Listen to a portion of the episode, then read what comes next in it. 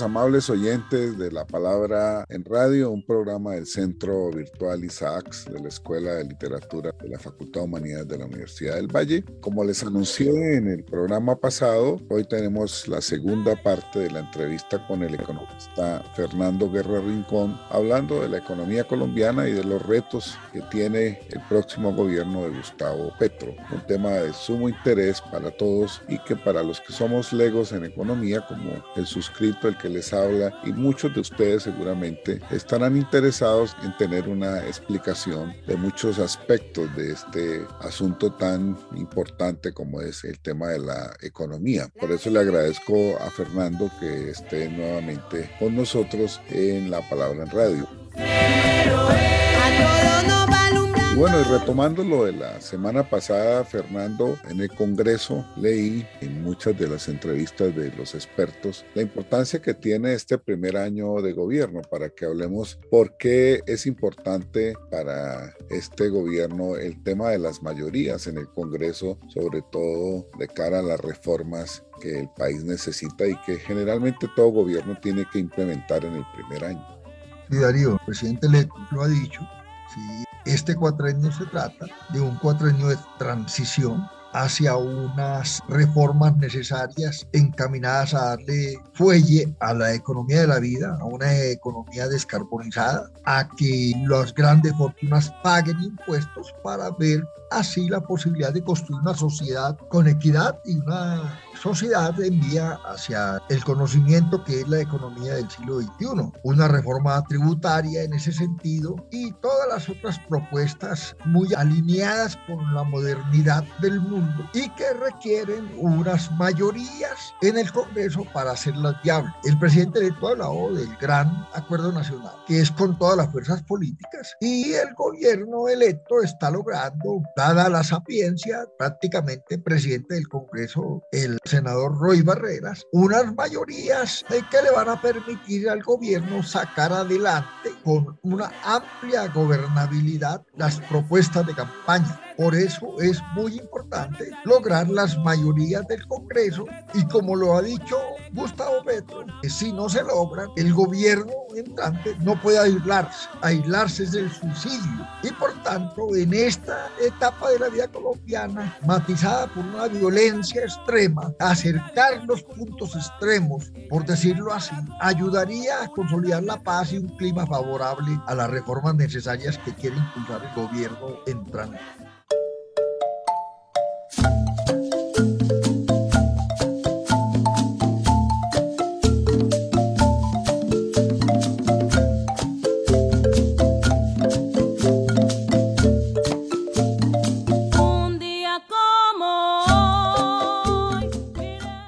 Muchos temores explicables entre los que no pagan impuestos, sobre todo supuestamente los 4.000 personas más pudientes, más ricas del país, seguramente los grandes capitales de las empresas, etcétera. Quiero que nos cuentes del tema de la reforma tributaria, que obviamente todos sabemos que ante tanta demanda de inversión social, que es la gran deuda de este país, la gente que está aguantando hambre, los subsidios para la gente que no tiene el más mínimo recurso de vida, pues solo se consiguen estos 50 billones de los cuales ha hablado el gobierno mediante la reforma tributaria. Expliquémosles en qué consistiría y bueno, a qué estaría dirigida esa reforma tributaria. Ya se entiende por lo que uno lee en los periódicos que ya hay pues como unos borradores o hay algunos estudios previos para que nos hables un poco de este asunto.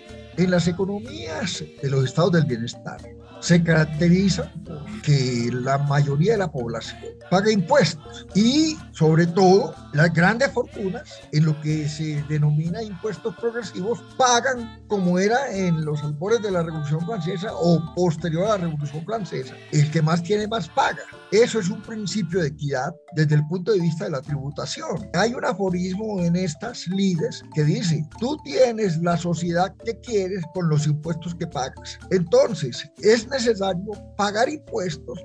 Aquí hay una cultura de la evasión para que la sociedad pueda transitar hacia una sociedad de equidad, de igualdad, de fraternidad y de libertad, que son los postulados del liberalismo clásico. Entonces, esa reforma planteada por Gustavo Petro, al que le han hecho tanta laracas los que están acostumbrados a no pagar impuestos, a evadir sus responsabilidades fiscales, pues tiene todo lo que de las características de las propuestas del nuevo gobierno y es la distorsión. Aquí es necesario pagar impuestos si vos querés recuperar la equidad, si vos querés sacar de la pobreza a millones de personas en el Pacífico, en el Catatumbo, en el Guaviare, en la Guajira, en los núcleos urbanos de las grandes ciudades donde se asienta la pobreza. Si tú no pagas impuestos, eso es imposible. En una sociedad capitalista, en una sociedad de mercado, no estamos hablando de nada más. Por lo tanto, esta aspiración del gobierno de una reforma tributaria que recoja 50 millones de pesos no es nada extraordinario.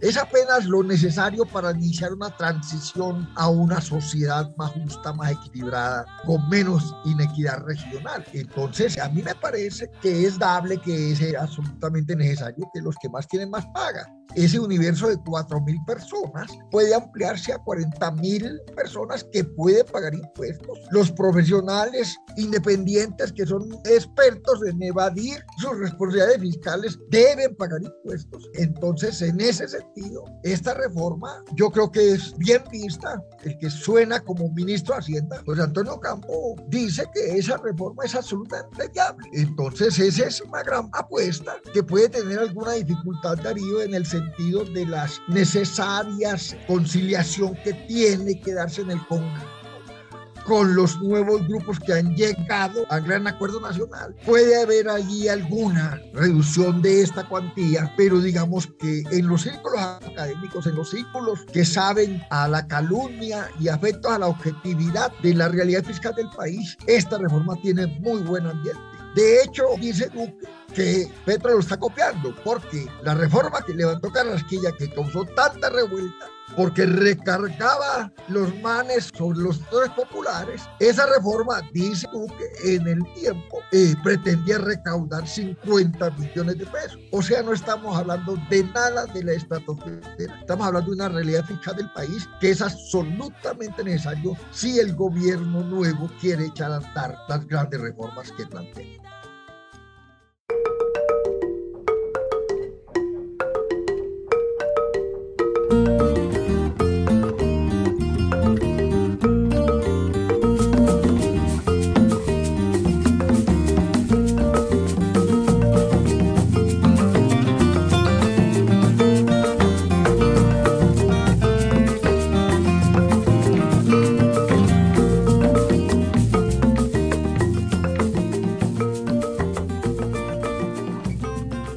Pero ya que habla de la entrevista que da Duque en el periódico El Tiempo, hagamos una diferencia entre lo que fue la reforma de Carrasquilla que produjo el estallido social y la ira de los colombianos y la que está planteando el nuevo gobierno. Yo creo que vale la pena que contemos cuáles serán las diferencias, los énfasis que pueden diferenciar a la una de la otra. La reforma de Carrasquilla que, que causó la revuelta nacional del 2019-2021 y que después fue premiado por el gobierno con un puesto en la Junta Directiva del Banco de la República son sustancialmente distintos.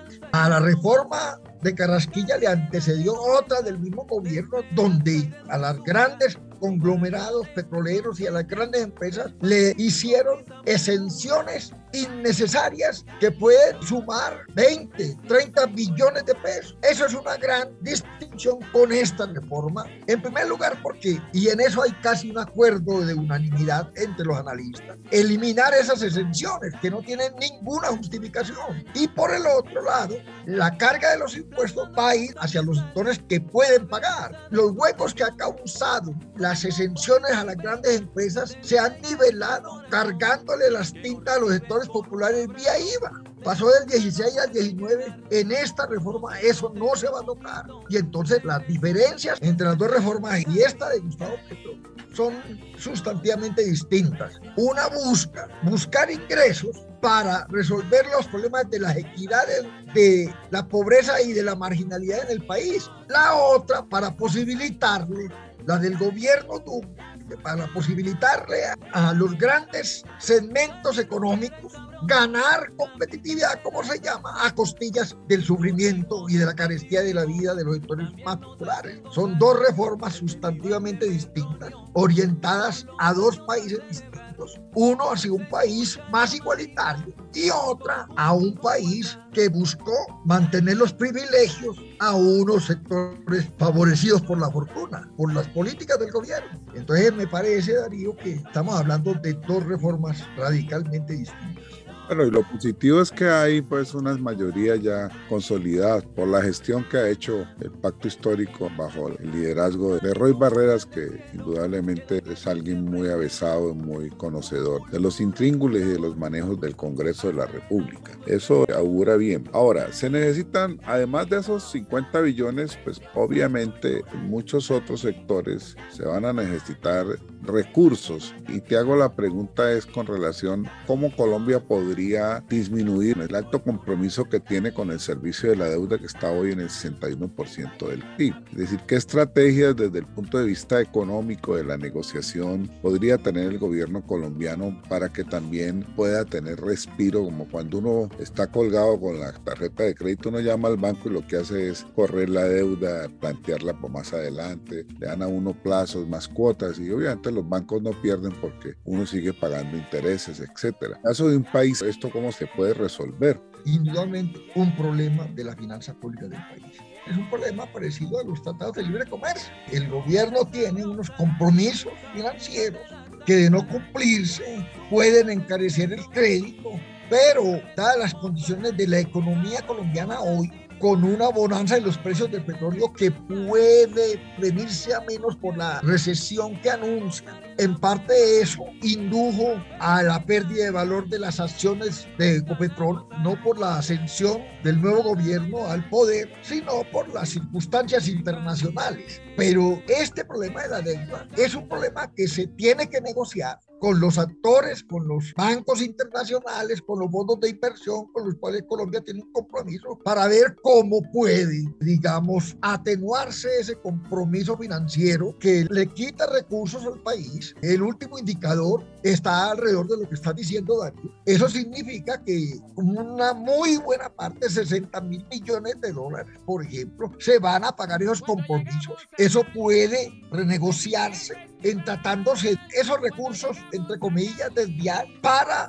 dedicarle 20 mil millones de dólares, 30 mil millones de dólares a las regiones apartadas de Colombia. Es que cumplir esos compromisos es desalentar el gasto público en las regiones más carenciadas del país. Eso se puede negociar. Los indicadores de déficit fiscal, de deuda externa, en comparación a los países desarrollados con respecto a Colombia son sumamente menores. Es decir, no contemplan ninguna amenaza real para la estabilidad macroeconómica del país. Yo soy partidario de renegociar esos términos que Colombia cumpla los compromisos, estamos en el mundo global, se necesita financiación externa, no tenemos ahorro nacional, tenemos que recurrir al ahorro internacional, deuda. Y, y, hay otra posibilidad de resolver esto, Darío, que se llama emisión. El país puede emitir si usted quiere cumplir con los compromisos de la deuda tal como está tratado, hágale pues, pero emita para resolver los problemas acuciantes por los cuales fue elegido el gobierno del pacto histórico. Eso es inaplazable. Eso es, digamos, que la papa caliente del gobierno nacional que tiene que ver con la reforma tributaria, que tiene que ver con el marco fiscal de mediano plazo que de cumplirse, hablábamos ayer, con los estándares y el cronograma de aumento de los precios de la gasolina, se puede constituir en un problema de ingobernabilidad temprana. El nuevo gobierno, yo creo que José Antonio Campo dice en el espectador que eso debe tener mayor gradualidad. Entonces, está en el escenario el problema fiscal del país es sin duda uno de los grandes problemas y uno de los grandes problemas que concitan las diferencias entre dos modelos económicos planteados en el escenario.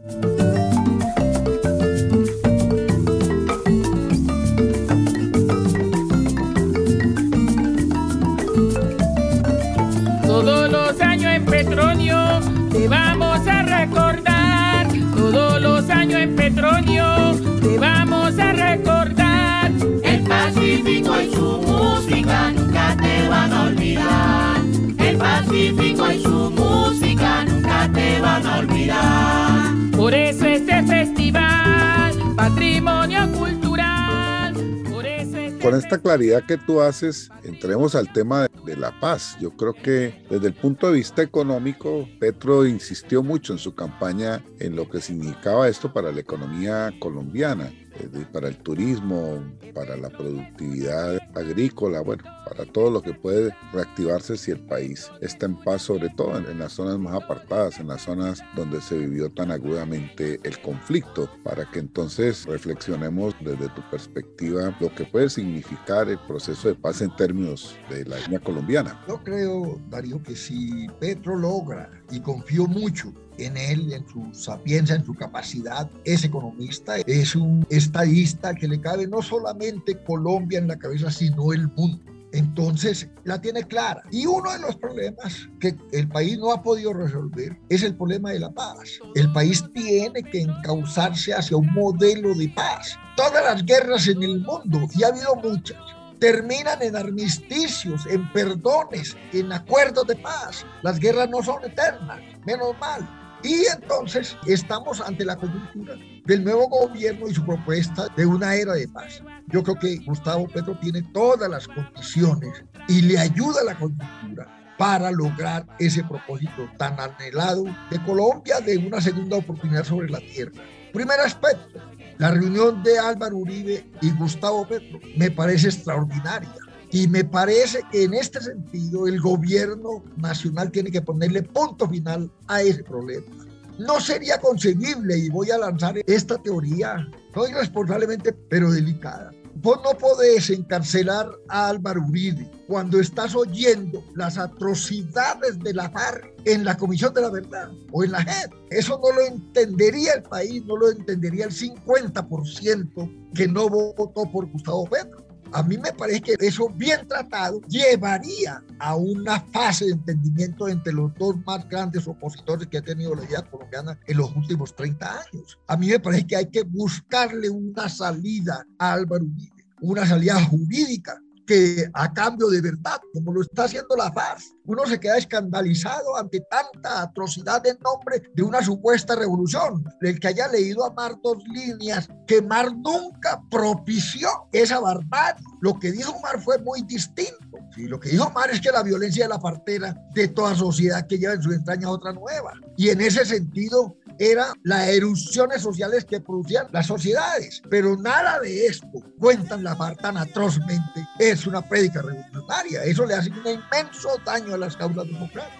De otra parte, Darío, el ELN, el gobierno tiene todas las condiciones, el discurso del gobierno, el relato del gobierno, habla de muchas coincidencias en relación a los objetivos del ELN. Uno de los objetivos del ELN siempre ha sido el petróleo, ha sido su debilidad y su fortaleza. En ese sentido, los diálogos regionales de carácter vinculante que ha planteado el gobierno. Es una vieja exigencia del ELN cuando dice que hay que meterle sociedad civil a los diálogos de paz con ese grupo, que es muy difícil pero las condiciones propiciadas por el nuevo gobierno acercan las dos posiciones. El otro punto alrededor de esto, la no aceptación del gobierno de la erradicación forzosa de las matas de coca y la no fumigación con glifosato de las regiones cocaleras. Todos esos puntos hacen posible un acercamiento con muchas perspectivas de victoria, de acuerdo entre ese factor de violencia que hay en el país y en la sociedad colombiana. Y el otro punto relacionado con eso es los acuerdos con las llamadas disidencias o con el clan del Golfo o otro tipo de actores del multicrimen como llama Gustavo Petro, darles una salida jurídica. Y el otro aspecto es que si se fortalece el campo, si hay desarrollo agrícola, al campo vuelve la seguridad y aleja a los campesinos de las posibilidades de contar con la coca como último recurso para paliar sus necesidades. Entonces yo creo que hay una enormes posibilidades de paz. El acercamiento con Venezuela, la reanudación de las relaciones diplomáticas entre los dos países son todas, y digamos, aspectos muy favorables al logro de una paz perdurable en el país. Estos primeros pasos que está dando el gobierno pues dan mucha tranquilidad porque hay un buen ambiente en el Congreso de la República para todo lo que es la parte legislativa, porque los temas centrales ya los empieza a resolver Petro anunciando sus ministerios, esperamos que pronto se haga el de Hacienda, seguramente vendrá Defensa y vendrán pues los otros ministerios, está en el proceso de empalme. Darío, se me ocurre, por ejemplo, carbón, que no vamos a dejar de exportar, hay que descarbonizar la economía. En esta coyuntura el mundo está demandando carbón contrario a las necesidades del cambio climático, de enfrentar el cambio climático. porque no le puedes poner unos impuestos a esas industrias del carbón para dedicarlas a investigación y desarrollo, para cambiar la matriz productiva, que es pura ciencia? Entonces, esto es un gran desafío del gobierno.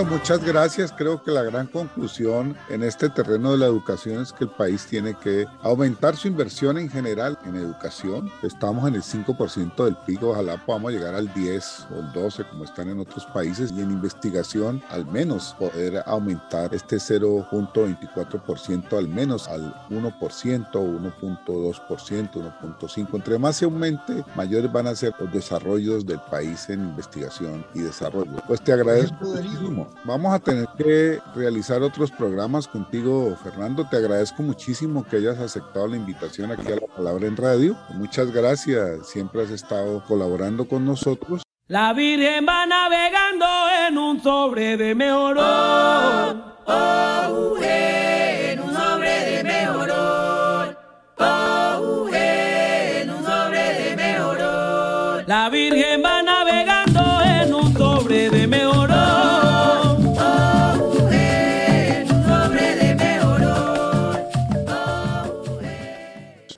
Hola, buenos días, bienvenidos a su espacio Música Negra.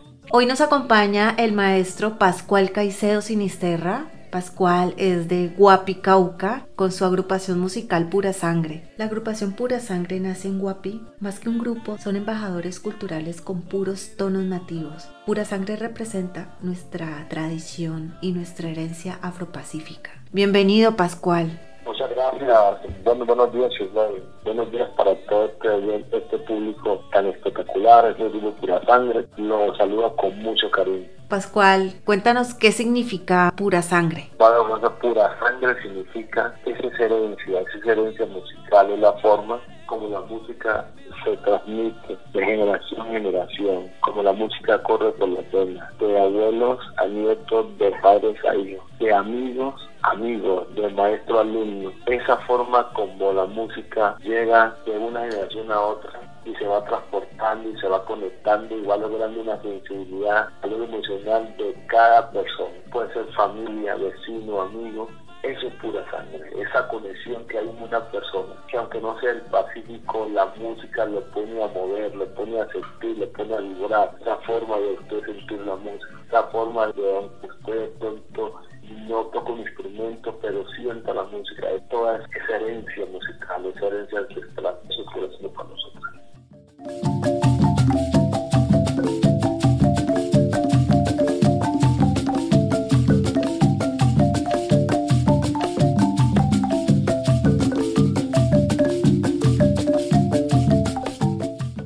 Pascual, cuéntanos cuál es la conexión con la música y con su parte espiritual.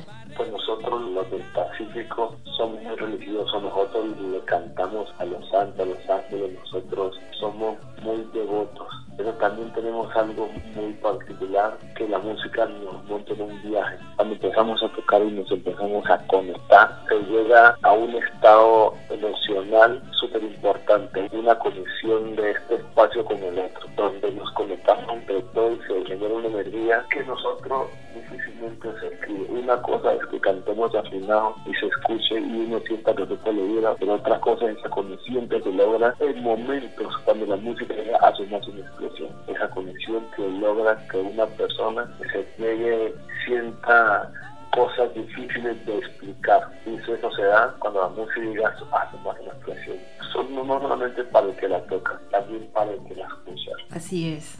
Pascualito, ¿qué idea viene detrás de la letra y la música de Pura Sangre? Detrás de la música de Pura Sangre hay gozadera, hay sentimiento, hay ancestralidad. Hay un saber ancestral que ha venido generación en generación. Hemos creado música para que los de la voz, hemos creado música de reflexión, estamos creando música de apoyar a las personas, estamos creando una música de sentimientos, de valores, de un buen vivir. Estamos creando una música para que las personas logren una sensibilidad a su ego emocional también a través de la música estamos que la gente se conecte y pueda expresar libremente sus sentimientos y valores, pueda bailar, gozar y le pido a las personas que se limitan a ella que toda aquella persona que puede caminar puede bailar. Cuando uno camina lleva un ritmo y ese ritmo cuando uno lleva caminando uno está bailando, simplementamos ese ritmo. Cuando uno camina un poco más rápido, él lleva otro ritmo. El caminar rápido, lento, esos son diferentes ritmos que uno lleva. Entonces, gócense la música, disfrútenla, no miren a los demás, escuche la música, bailasela, como usted sienta la música.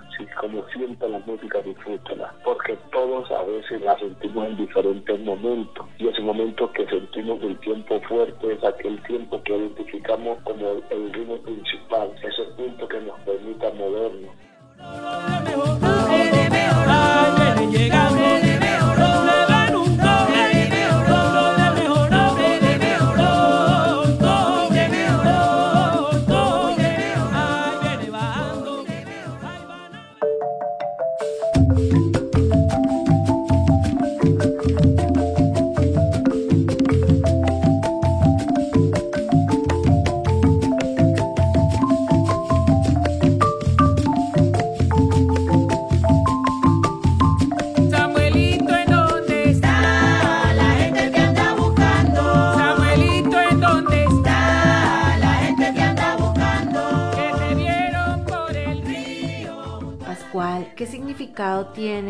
Canción Samuelito, ¿dónde estás? Sí, la canción Samuelito, ¿dónde está? Para pura sangre significa tristeza, significa recordar a Samuelito, significa la vida y obra de Samuelito, significa esa transición de Samuel de la vida a la eternidad, ese paso que uno da por la vida y que la deja significa esta canción. Significa la búsqueda de Samuel en un momento en que no lo encontramos, que anda un poco perdido. Significa esos momentos alegres del pasado traernos al presente. Samuel Caicedo, somos hermanos. Samuel Caicedo es en día una de las personas que con Oliva Ardolera llevaron las danzas del Pacífico a muchas regiones del mundo. Hicieron un proceso súper importante de enseñanza de la danza del Pacífico Sur colombiano Muchas personas hoy llevan ese legado dancístico de todos esos saberes que ellos dejaron. Pero se volvió maestro,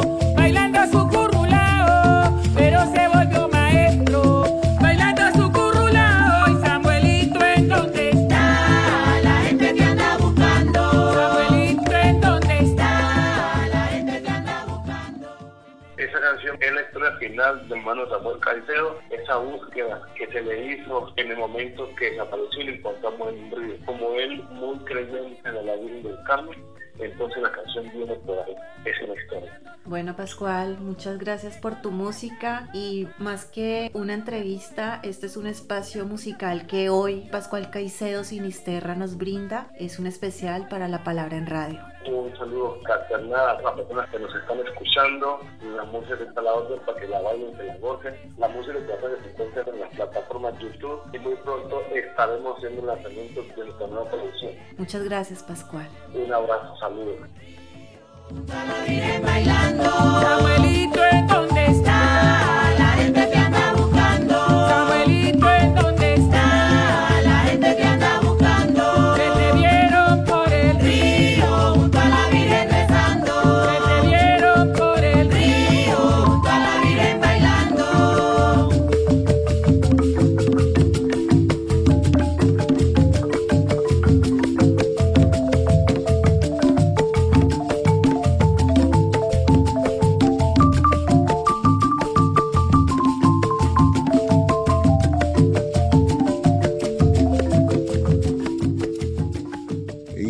agradecerle a nuestra productora general Shirley Saez Mosquera y a nuestro productor de sonido Julián Fernando Marín. Quien les habla, Darío Nao Restrepo. Los espero aquí el próximo domingo en La Palabra en Radio en la 105.3 de la FM Univalle Estéreo.